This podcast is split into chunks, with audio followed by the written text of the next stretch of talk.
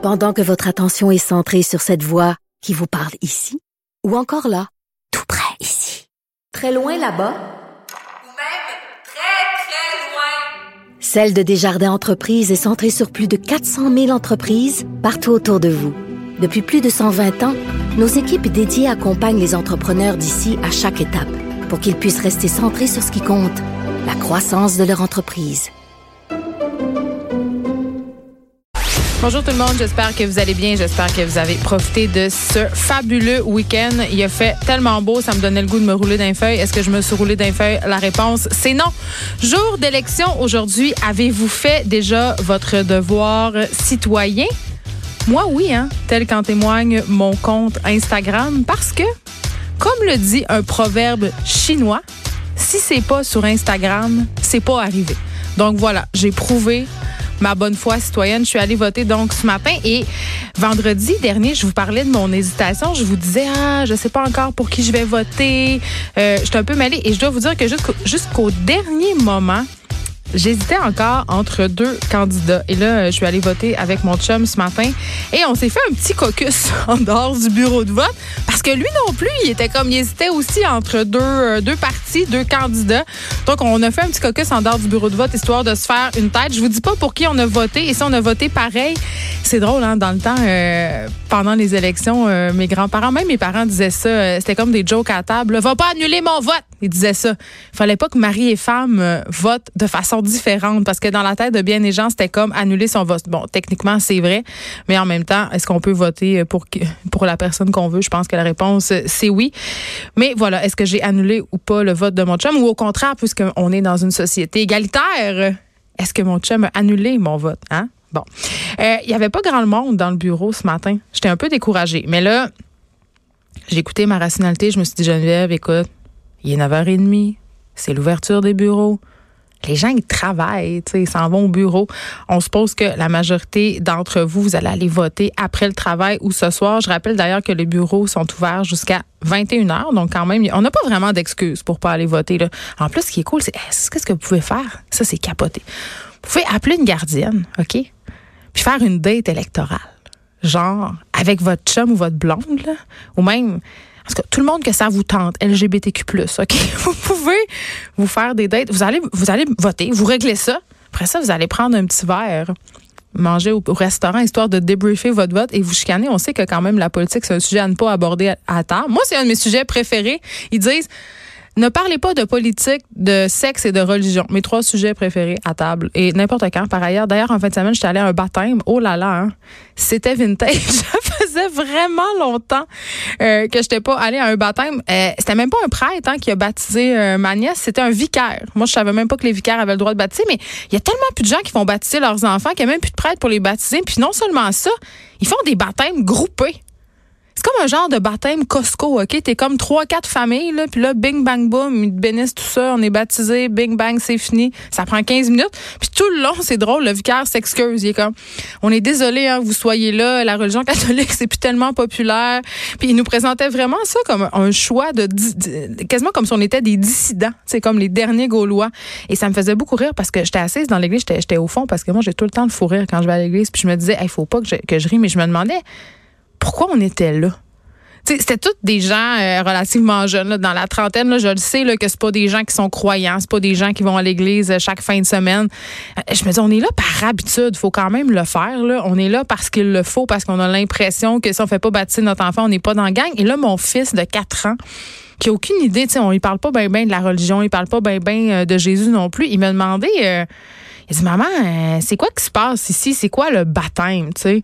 Puis là, je dis, ben écoute, Ernest, euh, tu sais, le baptême, c'est comme une genre de formule magique, là, genre on te vide de l'eau sur la tête, puis après, ben tu deviens l'ami de Jésus. Vous comprenez, j'étais comme un peu pris de court, puis je voulais pas non plus euh, invalider tout ça, là. Donc, je me suis dit, ça va, ça va suffire à ces quatre ans. Et là, il me dit, ouais, mais c'est qui Jésus? Je dis, ben Jésus, c'est un monsieur, là, il a existé il y a très, très longtemps. Puis tu sais, c'est vrai, il y a des preuves historiques de l'existence de Jésus. Donc, jusque-là, j'ai pas menti à mon fils, on s'entend, là. Et là, mon fils de me dire euh, OK, mais pourquoi Jésus a besoin d'amis? Et là, j'étais un peu fourrée. On se rappelle que je suis assis dans le banc de l'église puis que je chuchote tout ça. Là. Qu'il me dit pourquoi Jésus a besoin d'amis? Mais je dis, je sais pas, moi, il a besoin d'amis. Plus il y a d'amis, plus il est content. Puis là, il me dit, ben, pourquoi il rejet? ça m'a tellement fait rire. Euh, le prosélytisme expliqué par un enfant de 4 ans. Donc, euh, ça me ça m'a vraiment fait rire. Puis en même temps, c'est drôle parce que les enfants, ils nous mettent souvent face à nos propres contradictions. Tu eh, j'en ai parlé beaucoup aussi avec mes enfants euh, du vote d'aujourd'hui. Ils me posaient des questions vraiment basiques. Là. Tu genre, mais maman, pourquoi je voterais pour Justin Trudeau? Je savais pas quoi y répondre. Je savais pas. Je savais juste pas. Donc, les enfants, euh, avec leur grande lucidité, je pense qu'on aurait euh, beaucoup de choses à leur apprendre. Là, aujourd'hui, quand même, euh, vous savez, la tradition veut qu'on vous qu'on essaie pas de vous influencer. On essaie pas, on se déchire pas la chemise sur rien. Aujourd'hui, on fait pas de débat. Quand même, on va avoir des sujets qui ont rapport avec les élections, évidemment. Il y a Pamela Dumont qui va être là aujourd'hui. Elle va nous parler de constitutionnalisme. Évidemment, les différences entre le Québec et le Canada ont vraiment beaucoup été mises de l'avant pendant la campagne. Elle va nous parler d'un projet de loi provinciale visant à la création de nouvelles constitutions québécoises. Mais avant, on va parler tout de suite avec euh, Brian Brigett, qui est fondateur du site de projection de données de sondage Too Close to Call. OK?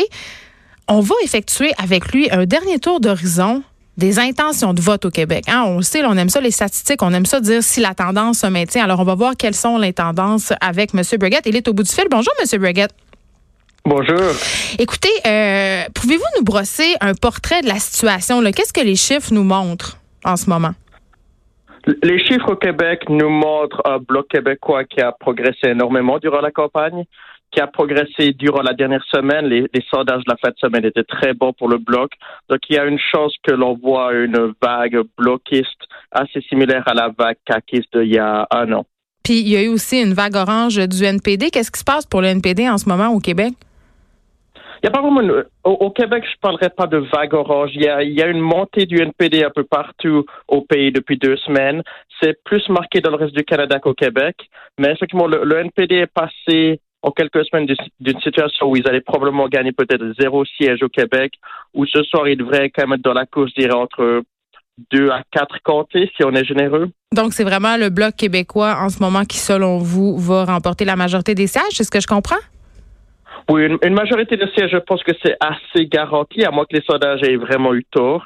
L'avantage dans le vote francophone du Bloc québécois est quand même assez massif par rapport aux, libéraux. Hmm. Les libéraux vont conserver la majorité de l'île, l'ouest de l'île, l'Outaouais, bien sûr, mais dans le reste de la province, c'est vraiment une lutte avec le Bloc québécois et le Bloc québécois est probablement en tête. Ce qu'on a aussi observé au cours de la dernière semaine et des derniers jours, c'est quand même un effondrement du vote conservateur au Québec. Ben oui, à cause de l'avortement l'avortement, le fait que je pense le, le français d'Andrew Scheer n'est pas vraiment euh, suffisant. Mm. Donc il y a plusieurs facteurs qui expliquent cela possiblement, mais vraiment la, tendance en fait campagne était très négative, ce qui fait en sorte que on pensait toujours que les comtés conservateurs, les, les 10, 12 comtés qu'ils avaient étaient assez sûrs. Mm. C'est pas c'est pas forcément le cas ce soir et je pense en particulier qu'on va voir le bloc aller chercher plusieurs de ces sièges, que ce soit au, au lac Saint-Jean, que ce soit à l'est de la ville de Québec. Est-ce a des comtés où on va pouvoir, euh, selon vous, euh, voir euh, complètement des revirements de situation? Par exemple, un comté qui était très libéral ou un comté qui était très conservateur ou bloc. Qui, est-ce qu'il y a des changements à voir à l'horizon? Donc, comme je disais, je du côté conservateur, lac Saint-Jean aurait dû aller au conservateur s'il si n'hésitait pas à faire en fait campagne. Donc, si le bloc prend le lac Saint-Jean, c'est quand même une bonne indication que les sondeurs avaient raison. Montmagny-Lisley, euh, c'est un comté qui pourrait passer au bloc avec une vague à l'est. Du côté libéraux, je dirais, regarder Louis Hébert à Québec, c'est un comté qui est qui est censé ou qui était censé être pas mal sûr pour les libéraux. Et moi, personnellement, je pense que le bloc a une chance de, de le remporter. On voit quand même une grosse poussée du bloc québécois dans la ville ou dans la région de Québec. OK. Euh, là, parlons plus globalement en terminant. Évidemment, euh, ce qu'on veut savoir, euh, ce qu'on aime anticiper, c'est le résultat global. Là, ce que je comprends, c'est que c'est trop serré pour vraiment prévoir des résultats ce soir-là, M. Brigitte. Oh oui, non, c'est la, première fois que j'ai une élection où, en fait, campagne, je suis pas vraiment capable de déterminer ou de, de, de prédire quel parti terminera premier. Euh, à moins que les sondages aient tort, naturellement. Mais si les sondages ont raison, ça devrait être une course, une course très, très serrée entre conservateurs et libéraux à l'échelle du pays. Et gouvernement minoritaire presque assurément. Dans les deux cas? Très gros oui, oui, non, c'est ça. Le, le bloc québécois qui gagne au Québec force presque assurément une, minorité. Euh, il y a une petite chance, si les libéraux devaient s'en sortir avec une majorité, malgré être en baisse au Québec, ça viendrait de l'Ontario, où il pourrait faire quelques gains, mais là aussi, c'est quand même assez improbable. Donc, non, on va probablement se retrouver avec une minorité. Après, qui aura le plus de sièges? C'est, on le saura probablement pas avant tard durant la nuit. Il faudra les résultats de la Colombie-Britannique. Évidemment, on va continuer à suivre ça. Brian Brigitte, merci. Vous êtes fondateur du site de projection de données de sondage Too Close to Call. Et euh, on sait que le taux de participation, quand même, au vote par anticipation a été beaucoup plus fort que lors des précédentes élections. Je me demande si la tendance va se maintenir aujourd'hui, si on va voir le vote sortir beaucoup, parce qu'on sait qu'en 80, euh, pardon, en 95, j'étais encore dans le référendum, en 2015, pardon, on a eu 68 0,3 de taux de participation à la grandeur du Canada. C'est quand même pas mal. Mais je sais pas, mon petit doigt me dit que les Canadiens et les Canadiennes vont être nombreux à sortir euh, aujourd'hui pour aller voter, évidemment. Euh, OK. Ça, c'était les sujets électoraux. On aura Pamela tantôt. Mais avant, un petit tour de ce qu'on va se parler à l'émission aujourd'hui. On aura Samuel Larochelle, euh, qui est un auteur que vous connaissez bien, qui a signé dans Fugue et chronique dans Fugue à chaque mois un texte où il prétend il prétend qu'il existerait un fossé générationnel dans la communauté LGBTQ+. Et là, c'est un texte quand même assez... Euh, Hey, je le sais pas, là. Je pense qu'il y, a dû avoir ben, ben, ben, ben, ben du hate mail parce qu'à chaque fois qu'on soulève la question ici, puis j'en ai déjà parlé avec euh, des personnes euh, de la communauté gay euh, dans la cinquantaine masculine. bon, je vais cantonner ça à ça.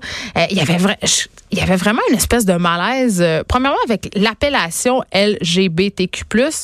ces personnes-là ne voyaient pas ça comme étant nécessaire, mais aussi avec le mouvement MeToo, avec la façon dont on aborde les personnes avec qui on veut avoir des relations c'est une espèce de, vraiment de fossé générationnel euh, chez les gays.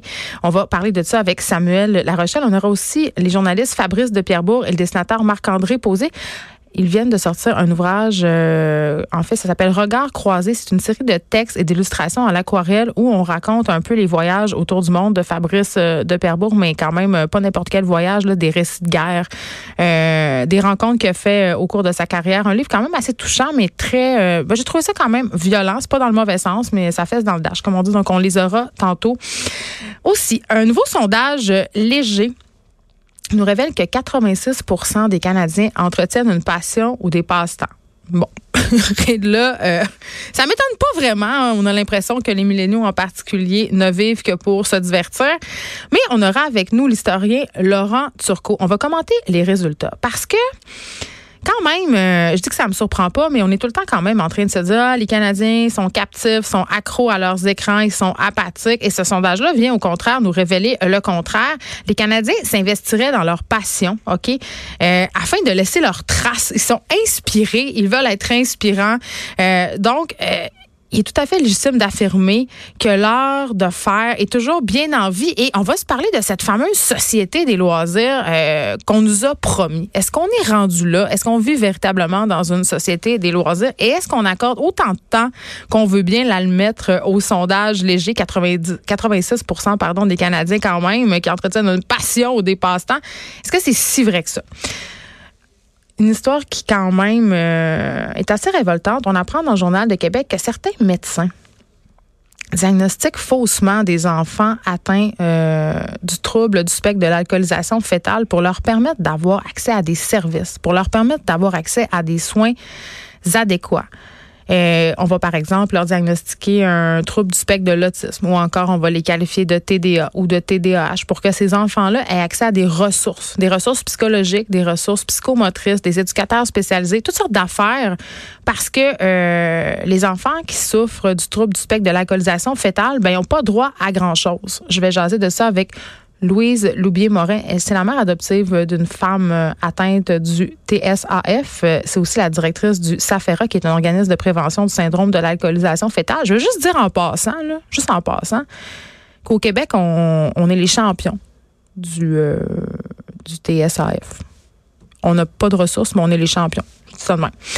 Aussi, euh, on apprenait, ça fait pas longtemps que ça vient de tomber, euh, l'important mafieux montréalais Andrew Scupa, le frère de Salvatore Scupa, a été assassiné ce matin dans le stationnement d'un centre commercial de Pierrefonds. On va en jaser évidemment avec le journaliste au bureau d'enquête et TVA Nouvelle, Félix Séguin. On va finir l'émission de façon plus légère, faites-vous en pas. On va parler de drogue et de rock and roll avec l'animatrice et autrice Melissa Maya Falkenberg. Vous la connaissez. Euh, elle participe à l'émission très populaire à Canal Vie des mères à bout, celle qui a beaucoup fait jaser. Il y a des gens qui étaient contre le titre. Moi, la première. Mais quand même, c'est une émission euh, pas pire intéressante. Elle a publié récemment, euh, Melissa elle a publié plusieurs livres, mais elle a publié plus récemment un ouvrage qui est destiné aux enfants. Ça s'appelle Rock and Meow. C'est un livre qui raconte l'histoire des plus grandes rockstars aux enfants. Et les rockstars sont dépeintes comme des chatons. Euh, c'est super intéressant. Je lis presque tous les soirs à mon fils. Il aime beaucoup ce livre-là, euh, mais on se demande quand même comment on parle sexe, drogue et rock'n'roll avec les enfants. C'est légitime, mais ça fonctionne euh, dans son cas. Élise Jeté sera là aussi avec nous pour leur parler euh, du festival du coup de cœur francophone. Donc, grosse émission. Restez là. Après la pause, on a Pamela Dumont.